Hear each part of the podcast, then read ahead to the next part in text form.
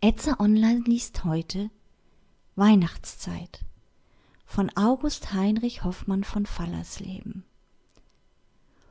O schöne, herrliche Weihnachtszeit, was bringst du Lust und Fröhlichkeit, wenn der heilige Christ in jedem Haus teilt seine lieben Gaben aus.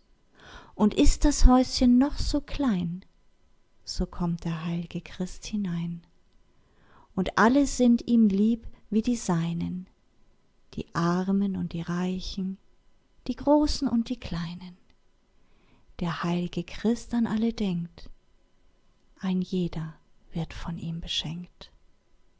Drum lass uns freuen und dankbar sein. Er denkt auch uns, mein und dein.